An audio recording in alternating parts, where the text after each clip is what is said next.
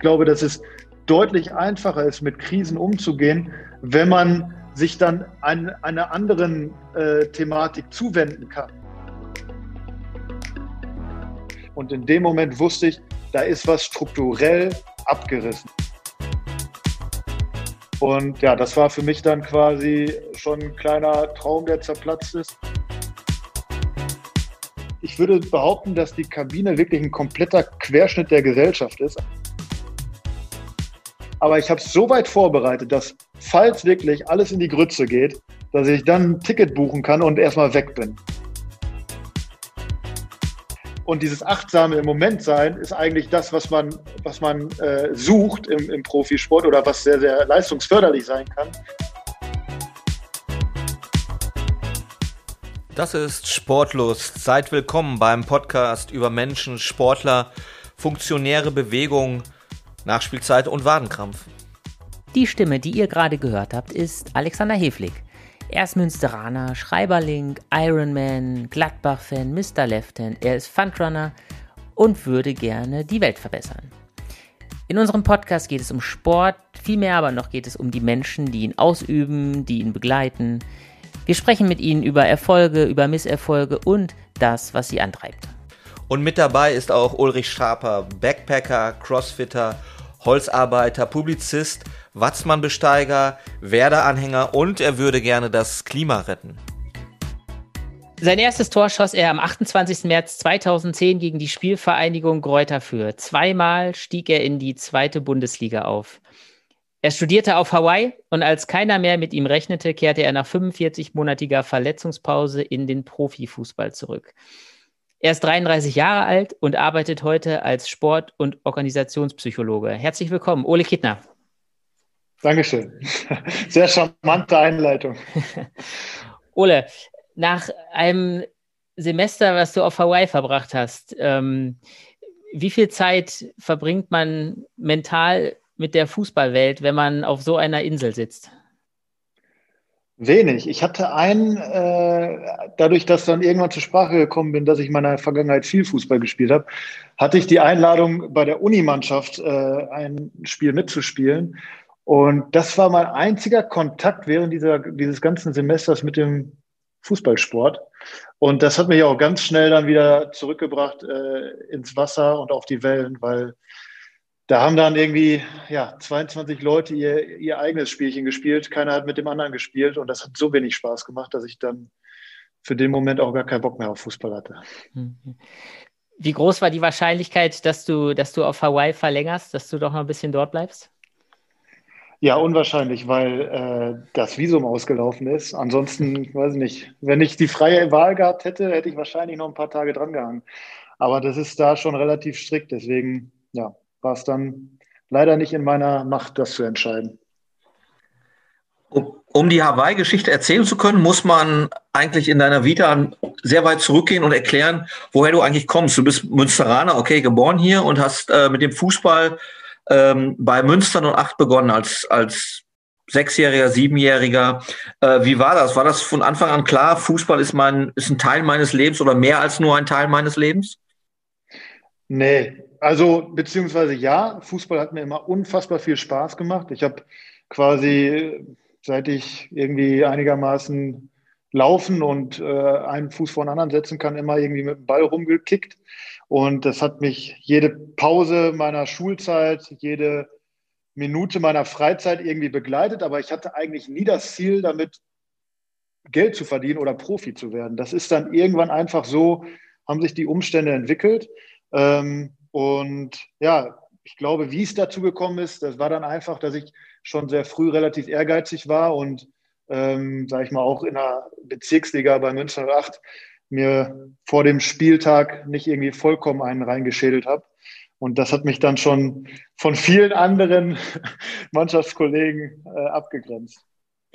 Du bist äh, Münsteraner, da muss man immer fragen, auf welche Schule bist du gegangen? Ich war Egidi Grundschule und danach auf dem Annette-Gymnasium.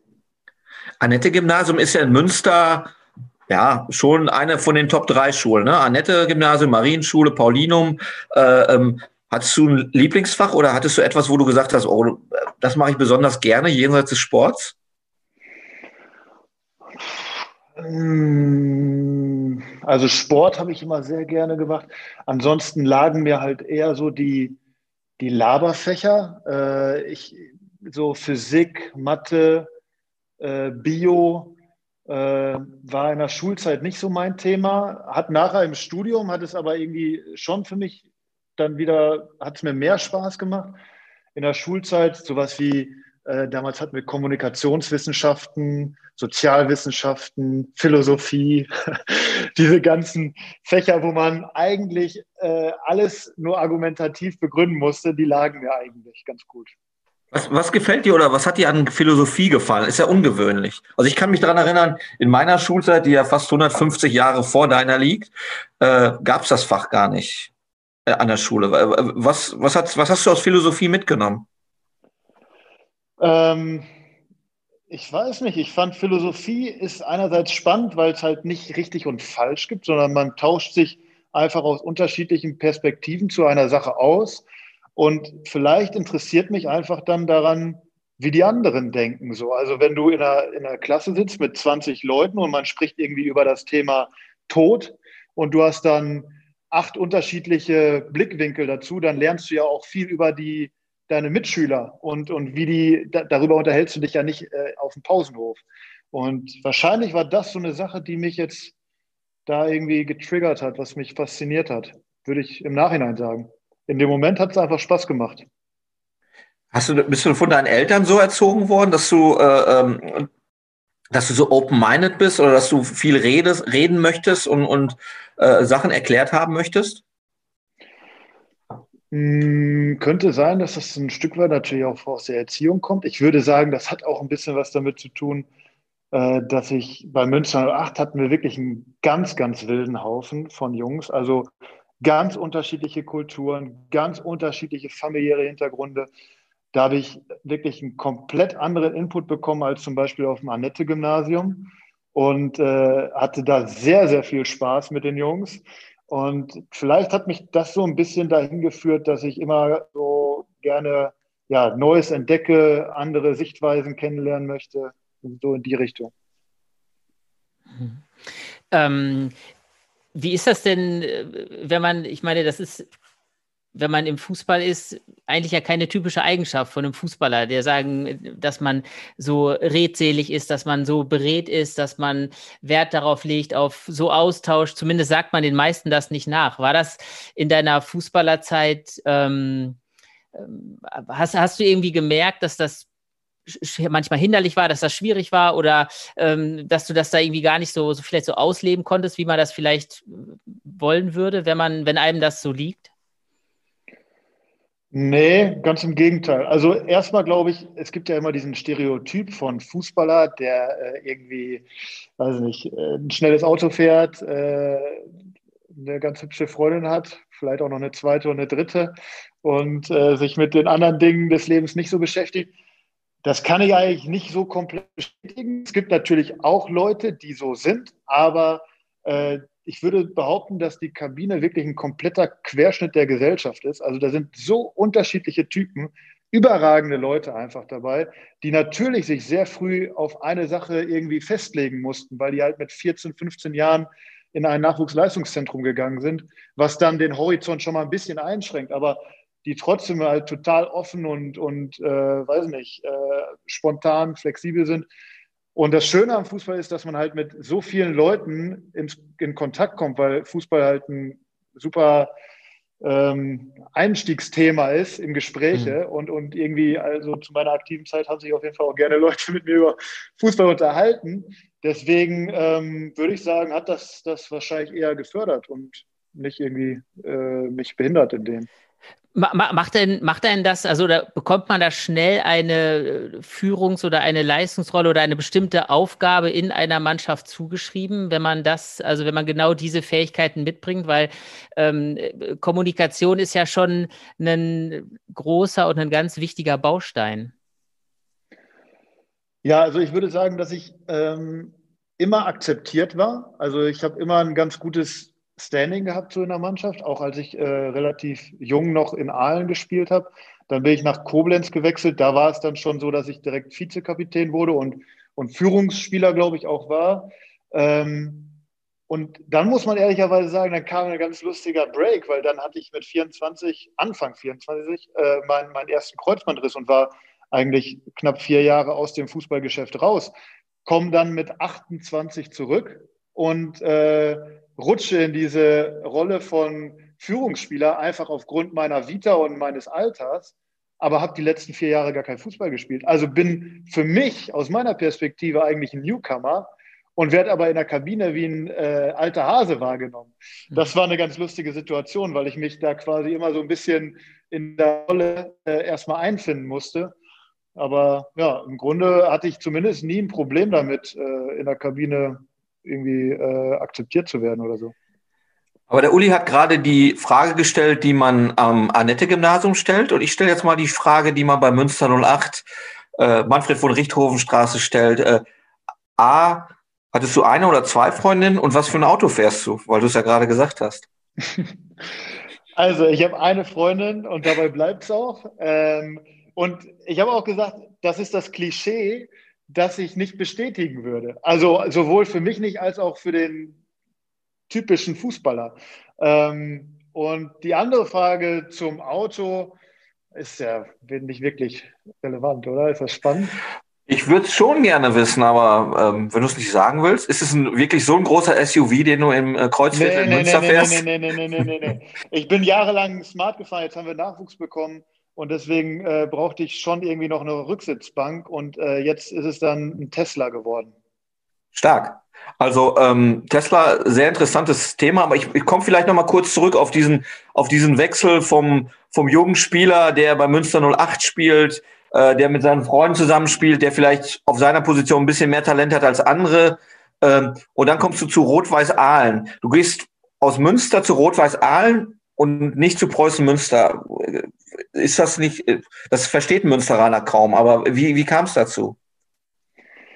Ja, das kam äh, zum einen dazu, dass ich wirklich in, in, also vorher hatte ich nie Kontakt zu Preußen Münster. Also es gab nie das äh, irgendwie die, die Möglichkeit in der Jugend, in der B-Jugend oder im Jungjahrgang A-Jugend zu Preußen Münster zu wechseln. Als ich dann in der A-Jugend als Jungjahrgang wirklich ein gutes Jahr gespielt habe und auch bei den Stadtmeisterschaften auf mich aufmerksam gemacht habe, in der Halle Berg Fidel, äh, da kam dann Rot-Weiß Aalen auf mich zu und eben auch Preußen Münster. Und ähm, da war die Situation so, dass Preußen Münster eine Liga unter Aalen gespielt hat. Ich hatte noch ein letztes Jugendjahr und Aalen spielte in der A-Jugend-Bundesliga, also mit Borussia Dortmund, Schalke 04 und Bochum, die ganzen Top-Mannschaften quasi. Und für mich war dann sozusagen die Entscheidung, wenn du wirklich jeden Tag trainierst und wenn du diese Doppelbelastung mit Abitur jetzt stemmen willst, dann geh auch all in und, und probier es quasi äh, die, die, die oberste äh, Regal, das oberste Regal anzuvisieren. Ähm, und das war für mich dann die A-Jugend-Bundesliga. Und ähm, deswegen habe ich mich dann für Aalen entschieden. Und ich glaube, im Nachhinein war das auch keine falsche Entscheidung. Hattest du da, da schon das Gespür, dass du sagtest, das kann vielleicht was werden mit dieser Profikarriere, die ja immer, die, die, die, die ist ja, die, die zeichnet sich ja immer am Horizont ab, wenn man in der A-Junioren-Bundesliga spielt. Und dann ist das, ist das ein Thema. Hast du das Gefühl gehabt, äh, ich kann es vielleicht schaffen in den Profifußball rein? Ähm, also War, zu, oder warst Start, du so oder warst du so klar auch vom Kopf her, dass du sagst, äh, ich habe die Chance, ich, ich pack die an und mit 18 ist das ja schwierig manchmal, ne? Also das muss man sagen, das haben alle, äh, die in der A-Jugend-Bundesliga spielen, die haben alle wirklich den Fokus darauf, dass sie Fußballprofi werden wollen. Da ist jetzt keiner mehr dabei, der komplett rumdaddelt und irgendwie zehn Minuten zu spät kommt zum Training. Ähm, ich hatte auch nie das Gefühl, ehrlich gesagt, zum Anfang, als ich nach Aalen gewechselt bin, dass ich da auf jeden Fall meinen Weg gehen werde, sondern mein erstes Spiel war auf Schalke, das werde ich nie vergessen. Äh, da haben wir mit Viererkette gespielt. Wir haben vorher immer mit äh, Libero und zwei Manndeckern bei Münster gespielt. Und ich habe äh, in den ersten 25 Minuten, ich glaube, viermal das Abseits aufgehoben, weil ich einfach zu tief drin stand und ich mitbekommen habe, dass die anderen rausgerückt sind. Das hat uns dann 2-0 in Rückstand gebracht und ich bin noch vor der Halbzeit ausgewechselt worden. Ähm, und da hat sich das nicht angedeutet, dass der Weg dann doch sich positiv weitergestalten würde. Äh, das Coole war, dass äh, mein damaliger Trainer, Martin Hanskötter mich im nächsten Spiel wieder aufgestellt hat und gesagt hat, das war was, das hat nichts mit dir persönlich zu tun. Ich habe das einfach nicht richtig kommuniziert. Äh, ich habe nicht gewusst, dass du da in den taktischen Bereich noch so viel Defizite hast. Und das zweite Spiel in Essen lief dann schon deutlich besser. Und ja, da war aber für mich auch überhaupt nicht klar, dass ich damit irgendwann mal mein Geld verdienen würde. Ähm, du, hast, du hast in deiner, in deiner Fußballerzeit, die nächsten Stationen waren dann Koblenz und dann äh, Sandhausen, ne? das waren die nächsten beiden ja. Stationen. Ähm, wie, sage ich mal, nach was wählt man sich so die, diese Stationen aus? Ähm, Koblenz, also ganz schöne Stadt, ähm, ja, Sandhausen. Heidelberg, Heidelberg? Ja. Heidelberg ist äh, fünf Minuten von Sandhausen entfernt. Okay, also äh, spielt das eine Rolle oder, oder hat, hast du dich in der Zeit einfach so ein bisschen treiben lassen? Ja, erstmal ist es eine Frage der Angebote, muss man ganz ehrlich sagen. Ähm, und äh, die Entscheidung für Koblenz war, weil, weil Koblenz damals äh, aus der zweiten Liga abgestiegen, komplett neue Mannschaft zusammengestellt. Äh, ich kam aus der zweiten Liga und Koblenz äh, hatte mir dann schon signalisiert, dass sie mir so eine wichtige Rolle da zuschreiben in der Mannschaft. Und ich kannte das eigentlich nicht, sondern ich war immer der Jugendspieler, äh, der quasi sich da immer um den letzten Platz irgendwie äh, kämpfen muss. Und äh, wenn er richtig gut spielt, da hat er eine Chance, auch ein zweites Mal zu spielen. Aber wenn jemand Neues verpflichtet wird, dann hat der erstmal Priorität, weil auf den Kittner können wir sowieso noch zurückgreifen, wenn alles schief läuft, so ungefähr. Und das ist auch immer ein bisschen Vereinspolitik, weil neue Spieler werden ja auch von Sponsoren bezahlt. Wenn die dann nicht spielen, dann fragen die auch, was soll das? Und das war halt in Koblenz das erste Mal anders. Da war das so, dass die wirklich mit mir gerechnet haben und gesagt haben, wir haben für dich hier einen Auftrag, du sollst die Mannschaft stabilisieren, du bist in unserer äh, wichtigen Achse quasi der defensive Part. Und deswegen habe ich mich für Koblenz entschieden. Koblenz ist dann äh, nach einem wirklich guten Jahr pleite gegangen. Und dann war es so, dass äh, ich ohne Vertrag da stand. Ich habe einen Anruf gekriegt im Urlaub vom damaligen Manager ähm, der hat gesagt, äh, wir werden morgen eine Pressemitteilung rausgeben, wir sind blank. Äh, dein Vertrag für nächstes Jahr gilt nicht mehr. Ähm, alles Gute und viel Glück. Und da war dann natürlich so die Situation, dass ich äh, ja eigentlich wirklich ein gutes Jahr gespielt hatte und auch Anfragen aus der zweiten Liga hatte als damals 22-Jähriger. Hat aber alles nicht geklappt. Und dann lief die Saison und äh, dann war, muss man ehrlich sagen, Sandhausen sowas wie eine letzte Ausfahrt. Hm. Warum, warum hattest du äh, äh, Aalen verlassen? Ihr wart ja mit Aalen auch in der zweiten Liga gewesen. Äh, du bist jung. Äh, du, damals war, glaube ich, noch Spicker da, der, der große Mäzen. Oder war der schon weg? Der war schon weg. Also die okay. ganz fetten Jahre habe ich leider nicht mitbekommen. Okay. Aber äh, du bist in Aalen, du, du hast da ein Standing, du bist jung. Warum bist du aus Aalen weggegangen? Äh, das war so, dass wir in dem Jahr abgestiegen sind, mit Koblenz quasi parallel äh, aus der zweiten Liga. Und dass ich gemerkt habe, dass in, der, in, der, in den Bemühungen um mich, also ich habe, glaube ich, zu dem Zeitpunkt, weiß nicht, 20, 25 Zweitligaspiele gehabt mit 21 oder 22 Jahren. Und ähm, Aalen hatte so das, mir das Gefühl gegeben, ja, wir nehmen dich auch weiter dazu. Dritte Liga, das trauen wir dir schon irgendwie zu, aber wir holen zwei Innenverteidiger, die sind gesetzt. Und wenn du dann gut trainierst, dann kannst du wahrscheinlich auch irgendwie deine, auf deine Spiele kommen. Und in Koblenz war halt das Gefühl, wir brauchen dich unbedingt und hier kannst du dich entwickeln und hier kannst du was mitgestalten. Und ja, da habe ich mich dann halt dafür entschieden, ähm, den Wohlfühlfaktor Münster aufzugeben und in die weite Welt zu ziehen, um es mit dem Fußball mal richtig zu probieren. Das war, glaube ich, so dann die Entscheidung. Hm. Du hast mit Sandhausen ja dann auch nochmal den Aufstieg in die zweite Liga geschafft. Ähm, hast dich dann aber verletzt. Kannst du das nochmal erzählen? Also wie das, was das für eine Situation war, diese Verletzung? Ja, das war im Zweitliga-Jahr. Also wir sind aufgestiegen, genau. Und dann haben wir in Bochum gespielt. Ähm, da, da war es schon wieder sehr kritisch Richtung, ich glaube, es war dann Anfang November. Ähm, ich glaube, wir waren auf dem 15., 14. Tabellenplatz, auf jeden Fall in der unteren Region. Der Druck war hoch und äh, wir haben gegen Bochum 1-0 geführt, dann das, äh, das Ausgleichstor bekommen, in Rückstand geraten Und es war einfach ein super intensives Spiel. Und in diesem Spiel, in der zweiten Halbzeit, ähm, gab es eigentlich keine Ausreden. Man musste jeden Zweikampf auf jeden Fall so führen, als ob es der letzte ist. Und da war dann ein Zweikampf im Mittelfeld, ich meine gegen Philipp Dabrowski. Ich weiß nicht, ob es den Älteren sagt, der Name vielleicht noch was. Äh, der hat mich halt einfach nur ein bisschen unglücklich erwischt. Es war noch nicht mal irgendwie so, dass er mir vollkommen reingerauscht ist, aber er hat mich so aus der Balance gebracht und ich habe halt auf, äh, habe den Ball irgendwie mit dem rechten Fuß geführt und stand auf dem linken und dann bin ich irgendwie so weggeknickt äh, aus diesem Tackling, dass ich direkt gemerkt habe, boah, da ist gerade was richtig kaputt gegangen. Ich hatte nie große Verletzungen, mal hier einen kleinen Muskelfaserriss, mal hier eine Bänderdehnung oder so, aber nichts Dramatisches. Und in dem Moment wusste ich, da ist was strukturell abgerissen. Ich weiß nicht, was es ist, aber es ist auf jeden Fall so, dass ich nicht mehr weiterspielen kann und dass ich auch nicht nächste Woche auf dem Platz stehen kann. Äh, das war mir in dem Moment sofort klar.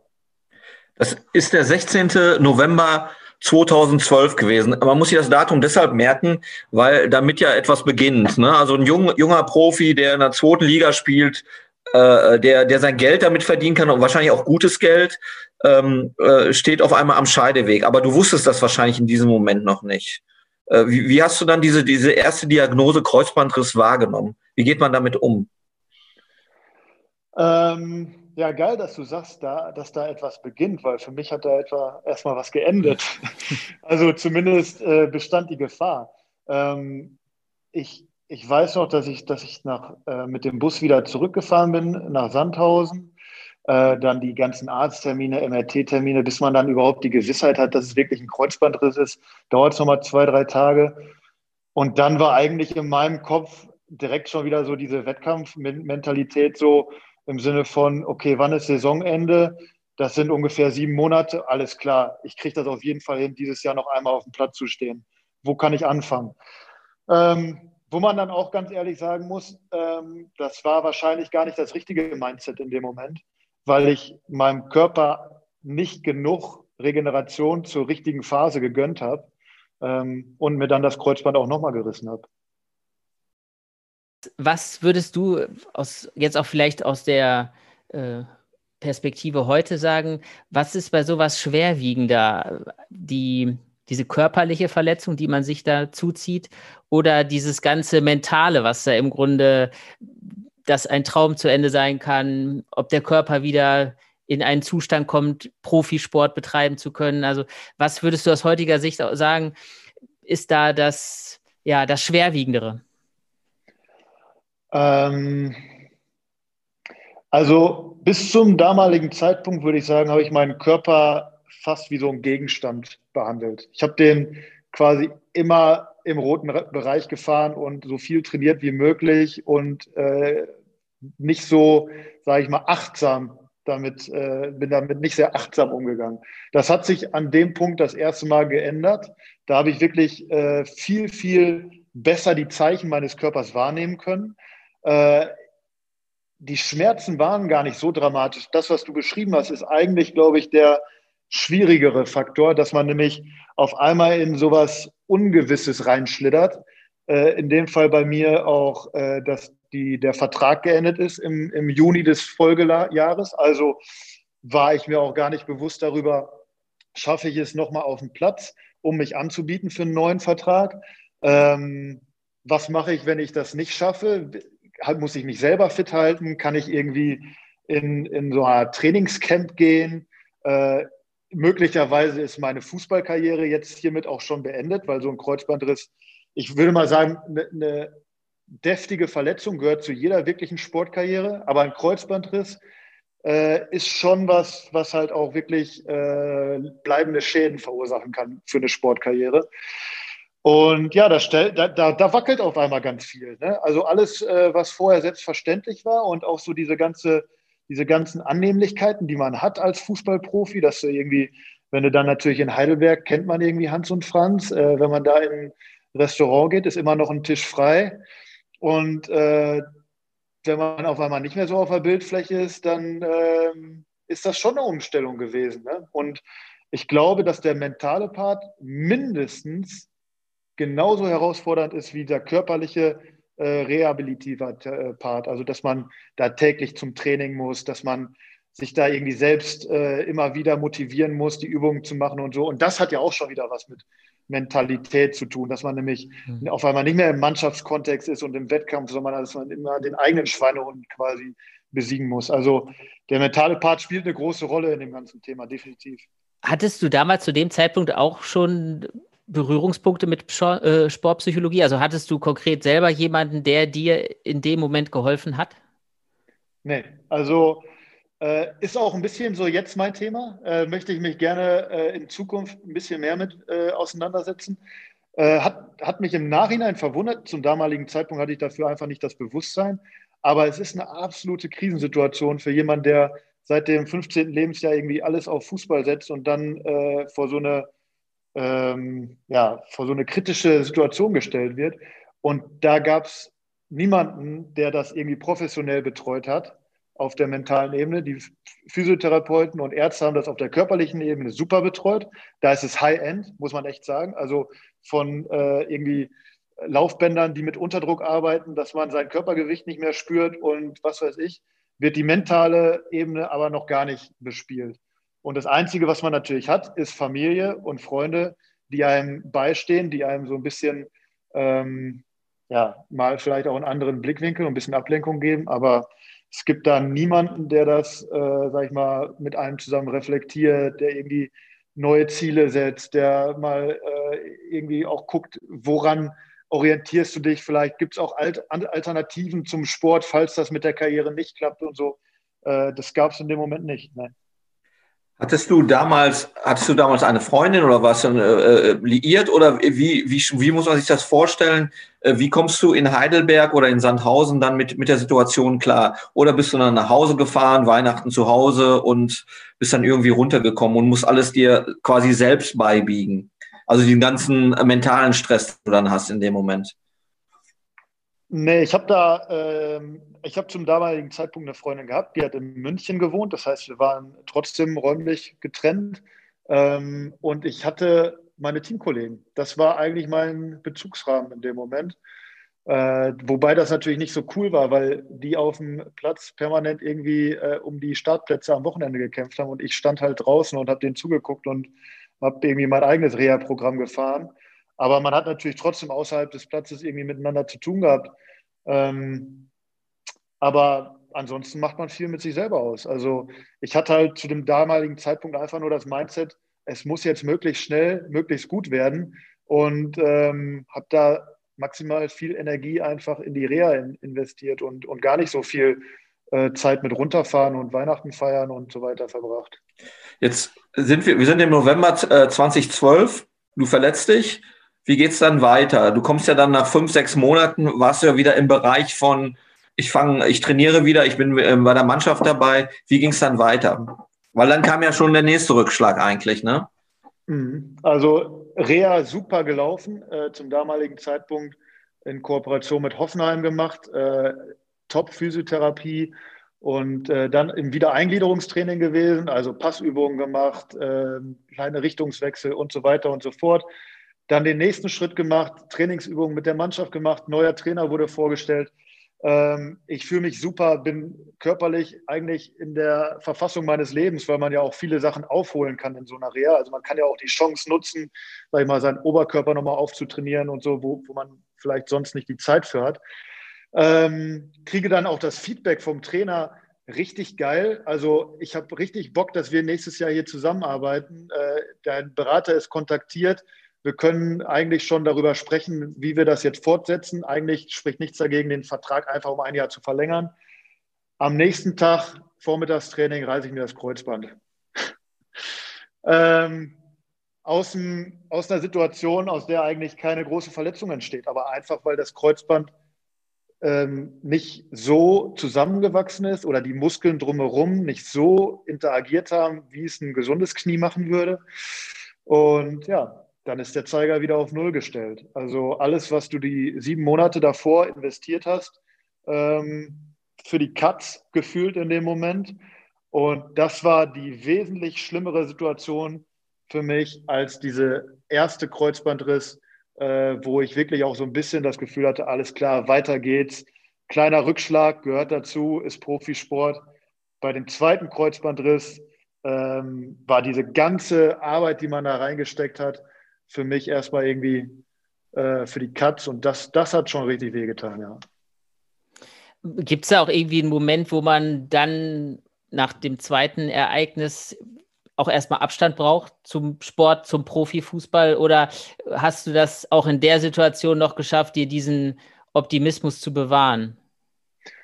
Ja, erstmal haben dann äh, Ärzte und Vertrauenspersonen äh, auch gesagt, du musst jetzt diesem zweiten Kreuzbandriss einfach mehr Zeit geben und du musst den Heilungsphasen auch ihre Zeit geben.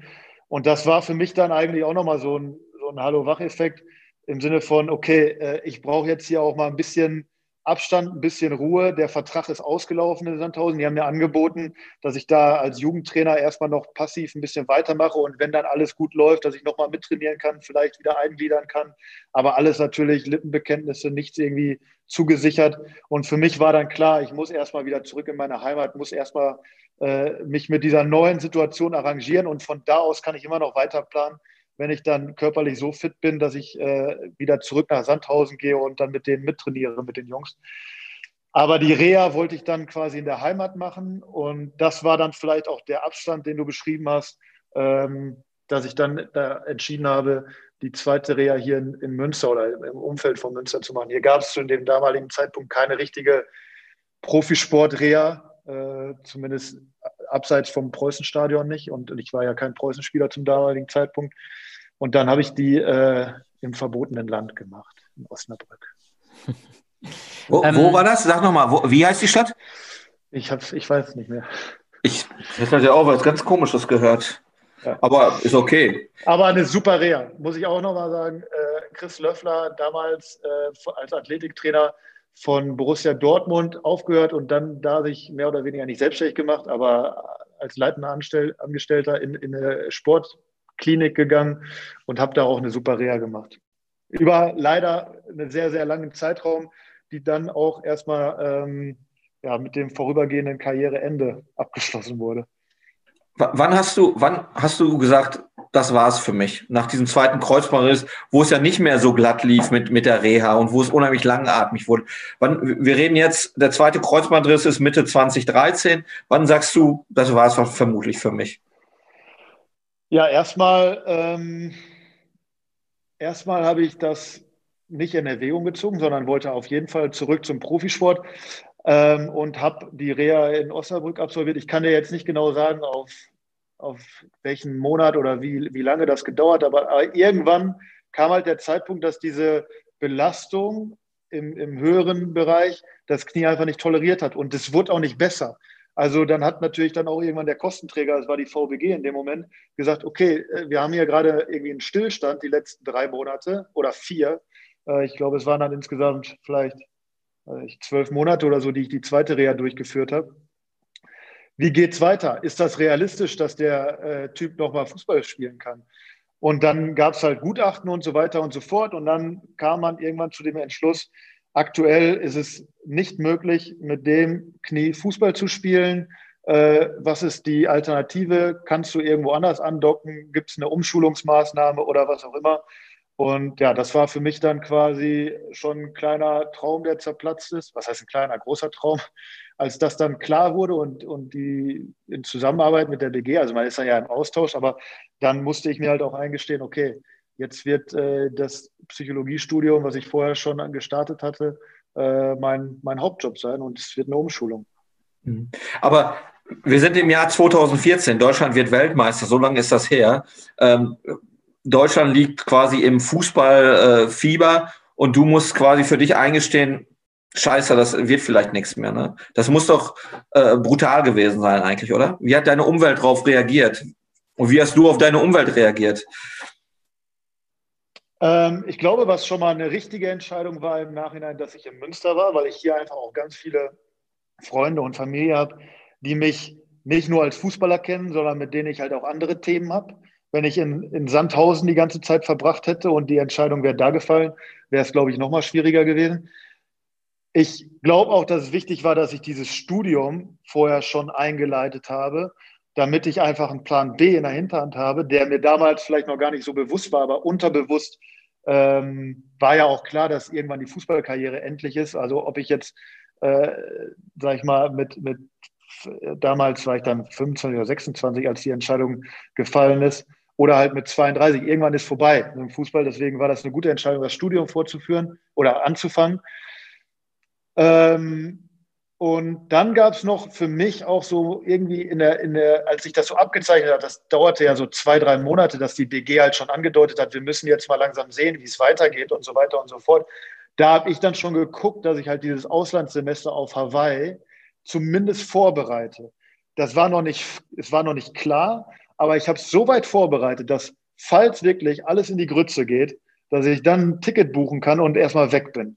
Und so war es dann eigentlich auch, dass ich äh, quasi diese, diesen Abschluss der Fußballlaufbahn ähm, ja, schriftlich bekommen habe und dann anderthalb Monate im Flieger saß und auf der anderen Seite der Welt war und, und äh, überhaupt nicht so viel mit diesen ganzen Mitleidsbekundungen und so zu tun hatte, weil da weiß nicht, ging es halt um andere Sachen. Ne? Ja, Hand aufs Herz. Also wie viel studiert man äh, auf einem Auslandssemester, äh, wenn man auf Hawaii sitzt? ja, also ich habe natürlich versucht, nicht mir den Stundenplan zu voll zu packen. Aber es ist ganz lustig, dass es da natürlich anderes Studium, also es ist viel verschulter ist. Man hat da fast schon Klassen, äh, auch natürlich mit Anwesenheitspflicht. In, in, in Deutschland gibt es ja zumindest in den Vorlesungen gar nicht mehr so diese Anwesenheitspflicht da ist das schon so. Und, und ich hatte jeden Tag ein, zwei, manchmal auch drei Veranstaltungen. Aber ich hatte auch genug Zeit, um äh, Hawaii zu erleben und zu genießen. Und habe das, glaube ich, auch ganz gut für mich dann irgendwie organisiert, dass ich da nicht irgendwie in so einen äh, in, die Dorms gegangen bin, wo die ganzen anderen Auslandsstudenten gelebt haben, sondern ich habe mir, hier würde man eBay Kleinanzeigen sagen, äh, da hieß das Craigslist, habe ich mir eine WG gesucht mit zwei Hawaiianern. Äh, das war der, das war der, das war der, das war das Geilste überhaupt. Die kannten halt die Insel, die hatten Kumpels da, die kannten die richtigen Orte äh, und die haben mich dann an die Hand genommen und äh, da haben wir insgesamt, glaube ich, eine ganz gute Zeit verbracht. Ist das auch so eine Schule in, ja, so in Sachen Lockerheit? Also ich meine, man denkt jetzt so an Hawaii, an Strände, an dieses ganze Surf-Life, was es da gibt. Heute gehen alle, alle Yogis und Coaches haben, äh, arbeiten von Hawaii aus und äh, betreuen ihre ganzen äh, Kunden weltweit vom Strand oder von irgendeinem coolen Surfspot aus. Also lernt man da was von, nimmt man da auch mental so ein bisschen was mit, wo man sagt, okay, das, die haben eine ganz andere Art, eine ganz andere Einstellung so mit dem Leben umzugehen, so tagtäglich? Ja, definitiv. Also das ist einfach so, dass da nochmal ein anderes Mindset herrscht. Äh, herrscht.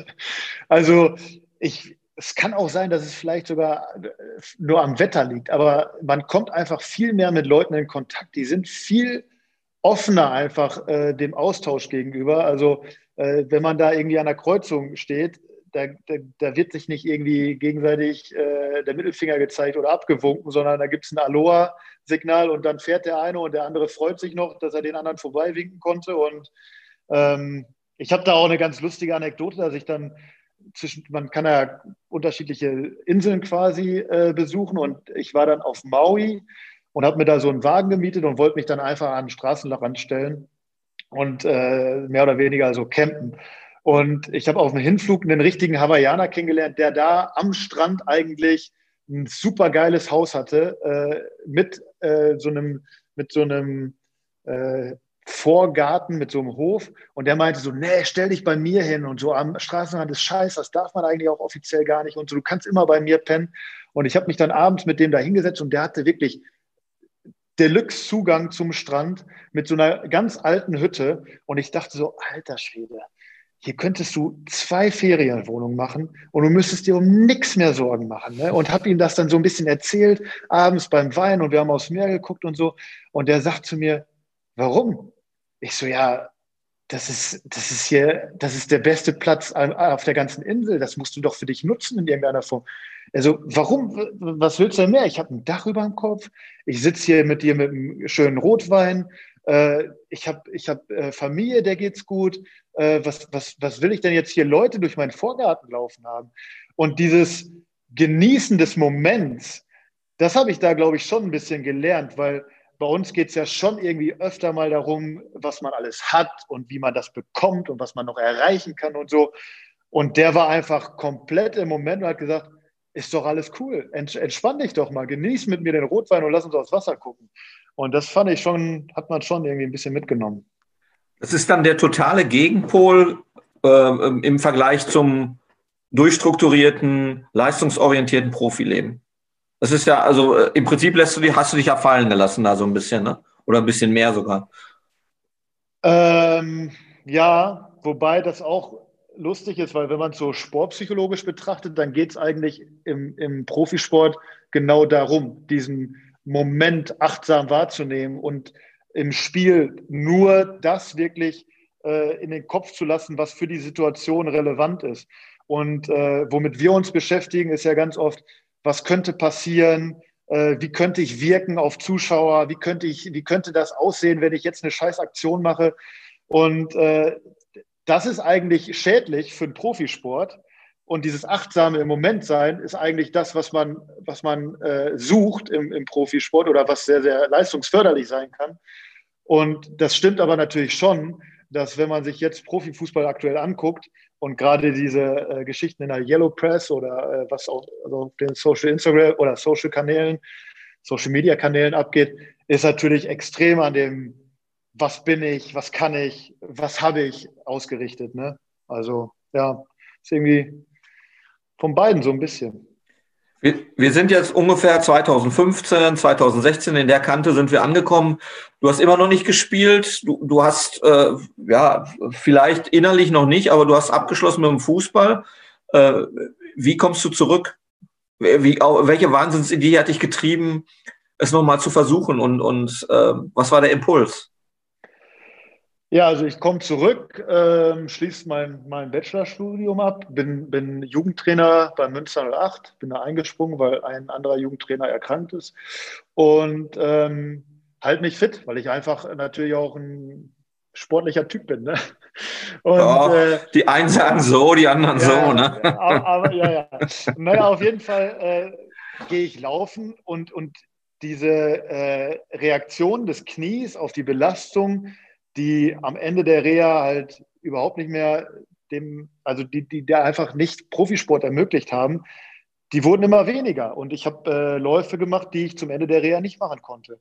Und dann kam irgendwann so bei mir der, der ja, weiß ich auch nicht, die fixe Idee, ey, wenn das Knie das noch irgendwie zulässt, dann musst du es jetzt noch einmal probieren, weil es gibt einfach keinen geileren Job. Ich hatte davor noch ein Praktikum gemacht für das, für das Bachelorstudium das hat mir jetzt auch nicht irgendwie so vom Hocker gerissen. Also da musste ich dann irgendwie auch den ganzen Tag vorm Computer sitzen und das Highlight war irgendwie die, der, der, weiß nicht, anderthalbstündige oder im anderthalbstündigen Rhythmus Gang zur Kaffeemaschine. Und dann dachte ich so, ey, Fußball, es gibt nichts Besseres. Wenn es irgendwie geht, noch einmal probieren.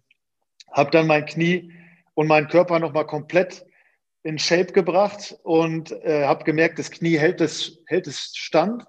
Ähm, und es war natürlich auch klar, dass es nicht garantiert ist, dass ich die Chance nochmal bekomme, zurückzukommen. Aber ich wollte zumindest alles dafür tun, dass, wenn ich irgendwann zurückblicke, ich sagen kann, es hat einfach nicht sollen sein, aber an mir lag es nicht. Alles, was ich tun konnte, habe ich getan und habe mich dann quasi wirklich knapp zweieinhalb Monate jeden Tag von Intervallläufen über Krafttraining und so weiter fit gemacht und dann Adriano Grimaldi angerufen meinen ehemaligen äh, Mannschaftskameraden aus Sandhausen, der damals hier in Münster gespielt hat, und gesagt habe, äh, ja, Adi, wann habt ihr Training?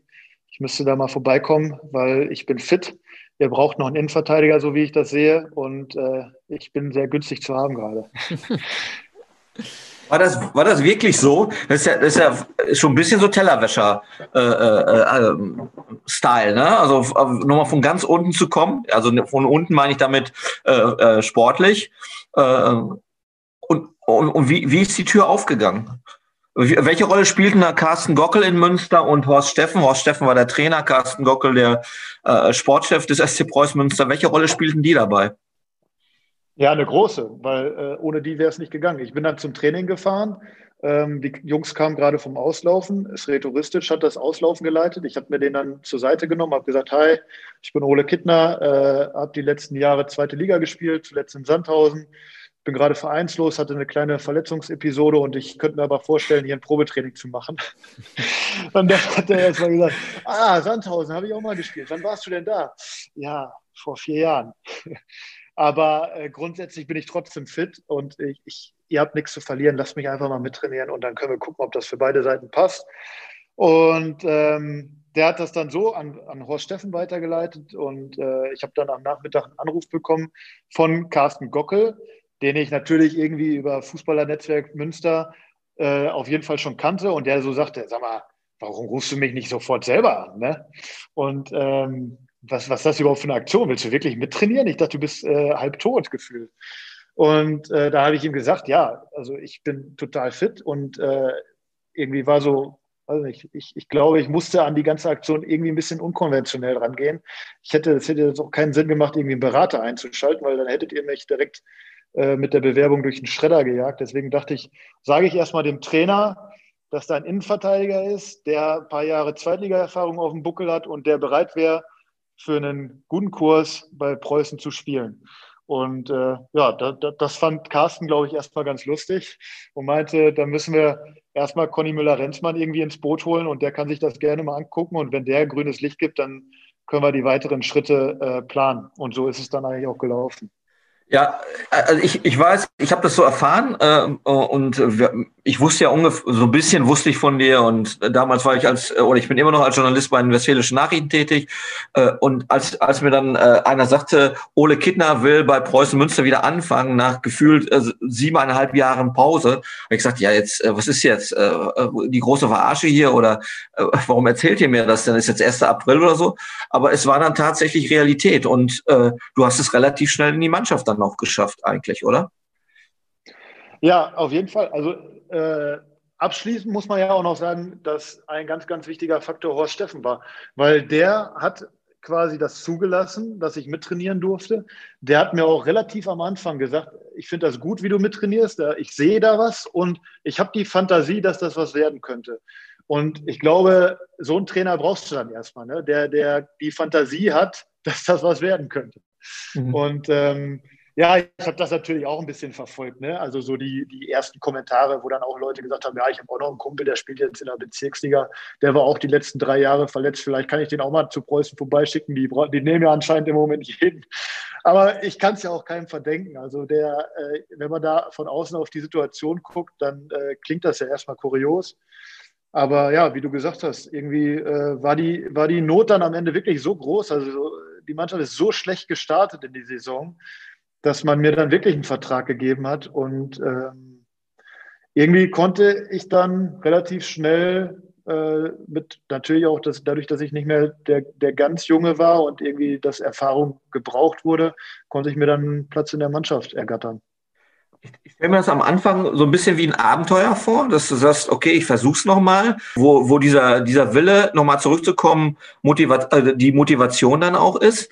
Ähm, hattest du dann, als du dann auf dem Platz standst, hattest du dann irgendwann mal Angst, dass, dass es nicht ja. klappt?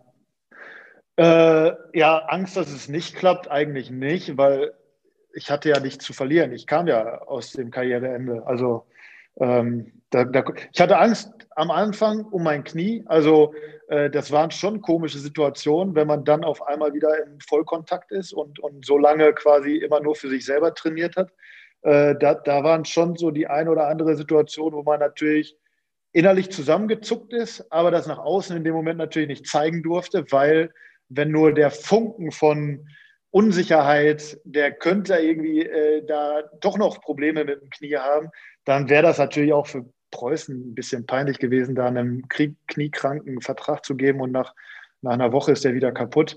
Ähm, da musste ich schon äh, die ein oder andere weiß nicht, Hemmschwelle überwinden, aber ähm, Angst um, um darum, dass ich mich da irgendwie blamieren könnte oder so hatte ich nicht. Nee.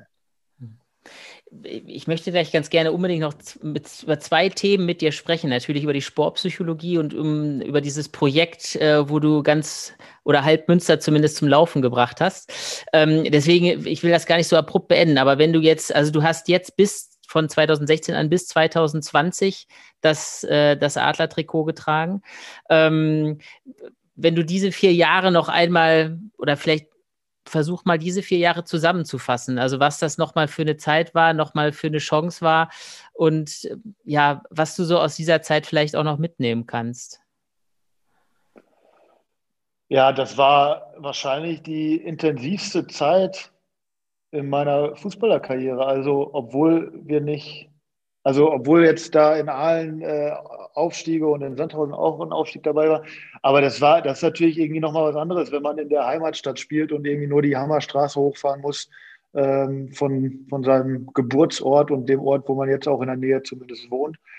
Und äh, so viele Leute kennt, äh, die dann ins Stadion gehen. Und äh, das, das ist nochmal eine andere Verbindung. Und das äh, hört sich jetzt vielleicht auch ein bisschen übertrieben an, aber es hat sich wirklich so angefühlt. Also äh, auch so auf der Geschäftsstelle und so. Man, man hat irgendwie nochmal eine andere Connection und ähm, das war schon äh, einfach eine, eine, sehr, sehr schöne Zeit für mich. Ähm, da nochmal die Chance bekommen zu haben. Ich glaube auch, dass ich die genutzt habe. Also, dass jetzt nicht irgendwie so, dass es total einseitig war und ich da nichts zurückgeben konnte, sondern ich glaube, dass ich in den Jahren irgendwie auch dann nochmal meine Wertigkeit oder Wichtigkeit ähm, zeigen konnte. Ja, und dann waren das, glaube ich, vier, dreieinhalb gute Jahre und ein halbes nicht so geiles Jahr.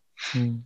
Ist das, was du alles sozusagen erlebt hast, auch mit diesen vielen Verletzungen, ähm, hilft dir das im Bereich Sportpsychologie? Also du bist jetzt, arbeitest jetzt im Bereich äh, Organisationspsychologie, Sportpsychologie.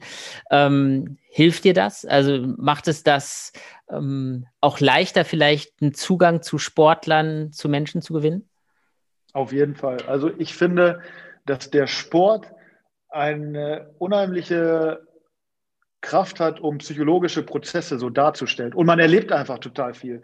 Also, äh, wenn wir jetzt darüber reden, Nervosität zum Beispiel. Äh, du bist natürlich vor einem großen Spiel nervös. Das Krasse ist ja, dass du eigentlich das im Wochenrhythmus erlebst. Das heißt, du kannst dir Strategien überlegen, du kannst dich coachen lassen, du kannst auch selber was verändern und gucken, ob es funktioniert und kannst dann in der nächsten Woche das auf die Probe stellen und gucken, was das gebracht hat.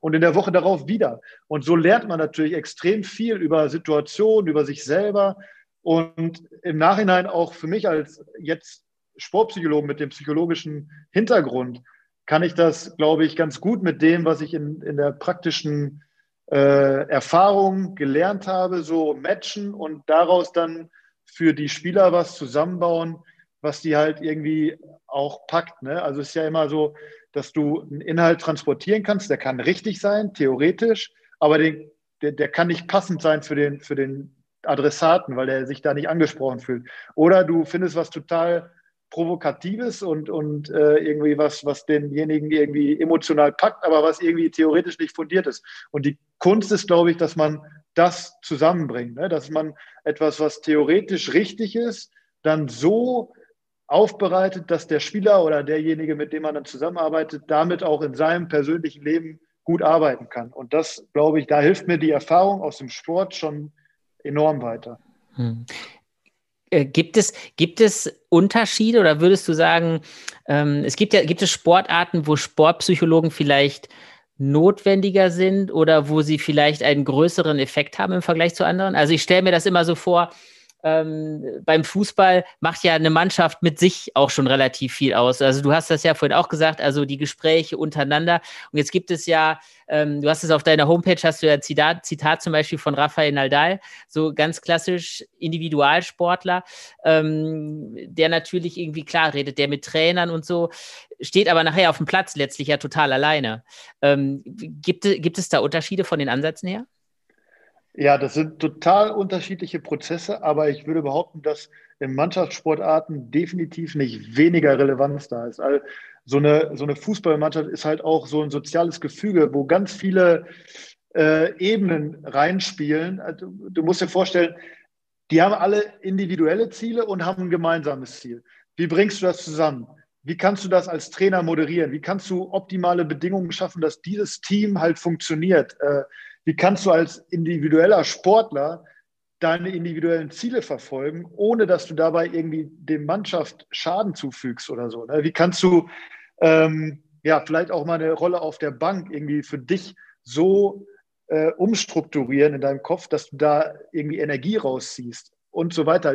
Auch wenn du Fehler machst. Ich glaube, dass als Individualsportler zum Beispiel einfacher ist, mit Fehlern umzugehen, als als Mannschaftssportler, weil du bist in einer ganz anderen Verantwortung deinen Mannschaftskollegen gegenüber. Aber als Individualsportler bist du natürlich auf dem, äh, total im Spotlight. Ne? Also da kannst du dich nicht verstecken. Das ist auch total spannend. Wenn ich mir, was gerade Rafa Nadal angesprochen, äh, wenn ich mir die Tennisspiele angucke und die Interviews danach, das spielt sich alles auf der mentalen Ebene ab. Da geht es nur darum, äh, wie habe ich darauf reagiert, als ich gebreakt wurde. Mein, äh, weiß nicht, ich, ich habe, weiß habe da irgendwie äh, so einen kleinen Knacks in meinem Spiel gehabt, aber ich habe mich dann sammeln können und habe dann äh, mit einem aggressiveren Spiel wieder zurückgefunden. Das sind ja alles Entscheidungen und äh, so, die du im Kopf triffst, wo du auf Situationen und Gelegenheiten äh, wirklich bewusst Einfluss nimmst. Und deswegen ist es, glaube ich, in ganz, ganz vielen Sportarten relevant. In ganz, ganz vielen Sportarten noch nicht so ein großes Thema, wie es sein könnte und sollte vielleicht auch, ähm, aber auf ganz unterschiedliche Weise. Jetzt ist es so, man könnte sagen, du hast bist zweimal in die zweite Bundesliga aufgestiegen, was, was toll ist. Im Übrigen muss man auch noch mal sagen, äh, auch eine nette Randgeschichte. Du steigst mit Sandhausen auf in die zweite Bundesliga und du feierst im Preußenstadion, weil ihr die Preußen da geschlagen habt. Also auch eine, eine, eine schöne Anekdote eigentlich. Also du steigst zweimal aus, du erlebst aber auch drei, zwei oder dreimal Abschiede. Zwei. Zwei Aufstiege und du erlebst aber auch Abschiede. Und ich, ich, ich werte das als Abschied, wenn man so Kreuzbandverletzung einmal, zweimal äh, Karriere quasi für beendet erklärt und dann auch der Ausstieg in Münster. Das ist ja ein Abschied. Würdest du sagen, dass du, äh, dass deine Resilienz unheimlich ausgeprägt ist, dass du mit Krisen besser umgehen kannst als andere äh, Menschen aufgrund deiner sportlichen Erfahrung? Ja, also ich glaube, dass Resilienz sich auf jeden Fall natürlich äh, entwickelt, wenn man schwierige Situationen meistert. Also da entwickelt man ja dann Strategien und Kompetenzen, die man dann in anderen Situationen auch nutzen kann. Und äh, ich glaube, dass ich schon viele intensive Momente in meiner Biografie bisher erlebt habe und dass man dadurch auch bestimmt ein bisschen Resilienz entwickelt. Ähm, aber ich glaube, was auch wichtig ist, dass man halt sich nicht so abhängig macht von einer Sache. Ne? Also, dass ich mit dem ersten Karriereende nach den zwei Kreuzbandrissen gut umgehen konnte, ist auch ein bisschen der Tatsache geschuldet, dass ich mir halt schon eine Alternative zurechtgelegt habe mit dem Studium. Ich glaube, dass es deutlich einfacher ist, mit Krisen umzugehen, wenn man sich dann ein, einer anderen äh, Thematik zuwenden kann. Ne? Äh, wenn ich da total eindimensional unterwegs gewesen wäre und keine Alternative gehabt hätte, dann hätte mich das auch definitiv krasser getroffen. Das muss man einfach so sagen. Und im Nachhinein ist es halt fast so, dass diese kritischen Momente äh, meine, meine weitere Laufbahn auch als Sportpsychologe natürlich positiv beeinflussen, weil ich in diesen Momenten so viel gelernt habe. Also ich könnte mir auch vorstellen, jetzt die, dieses Thema Verletzung und sportpsychologische Betreuung in, in Verletzungsphasen äh, weiter in meinem Portfolio aufzubereiten, weil ich da einfach total viel Erfahrung gesammelt habe und weiß, wie es den Spielern geht. Und dann kann man aus so einer Scheißzeit halt auch was er, er, erbauen lassen ne? oder erwachsen lassen. Ähm, und ja, so in die Richtung gedacht. Ist das auch ein Impuls ähm, gewesen jetzt vielleicht? Also das muss man vielleicht auch noch dazu sagen. Es hat gerade eine, ähm, äh, eine Aktion stattgefunden, Münster um die Welt, ähm, wo du ganz viele Menschen in Bewegung gebracht hast. Also bei diesem Projekt, also wer das vielleicht noch nicht weiß, also da ging es darum, dass die drei großen Sportvereine vom Berg Fidel, USC Münster, Preußen Münster, WWU Baskets ähm, dazu aufgerufen haben, Kilometer zu sammeln. Ähm, und dabei ging das darum, über 40.000 Kilometer, also sozusagen die Strecke von Münster bis Münster einmal um die Welt zusammenzubekommen. Ähm, und da sozusagen auch so ein Wir-Gefühl zu schaffen. Ist das, kann man das sagen? Ist das vielleicht auch so aus so einem Impuls heraus entstanden? Also du weißt das, hast im Grunde selbst die Erfahrung gemacht, wie es ist, raus zu sein, so ein bisschen alleine zu sein und die Erfahrung gemacht, so ohne diesen zu, großen Zusammenhang, Zusammenhalt zu sein, ähm, dass daraus so dieses Bedürfnis erwachsen ist, da jetzt sowas in so einer Zeit, wo Corona, wo alle so ein bisschen alleine rumdümpeln, so ein Gemeinschaftsgefühl zu schaffen? Ähm, nee, ich würde sagen, das ist nicht aus meiner Erfahrung erwachsen, sondern mehr wirklich aus dem theoretischen Hintergrund, also Sportpsychologie und Organisationspsychologie, ähm, weil da war dann quasi wirklich so die Idee, wie schaffen wir es, also am Anfang, wie schaffen wir es, die Jugendmannschaften zu motivieren, bei denen eine Gemeinschaft zu kreieren, ohne dass die sich halt im Moment sehen können. Und das hat eigentlich nicht so viel mit dem zu tun, was ich erlebt habe, sondern mehr mit dem zu tun, wie, ja, wie kann man, wie kann man das, das Umfeld dafür schaffen, dass die halt äh, sich motivieren können, diesen Lauf, der eigentlich überhaupt keinen Bock macht, irgendwie mit einem coolen Ziel zu versetz, äh, versehen und dadurch die Motivation zu und die, und die Wahrscheinlichkeit, dass sie wirklich laufen gehen, zu erhöhen. Und äh, aus dem Gedanken ist dann quasi Münster um die Welt geboren.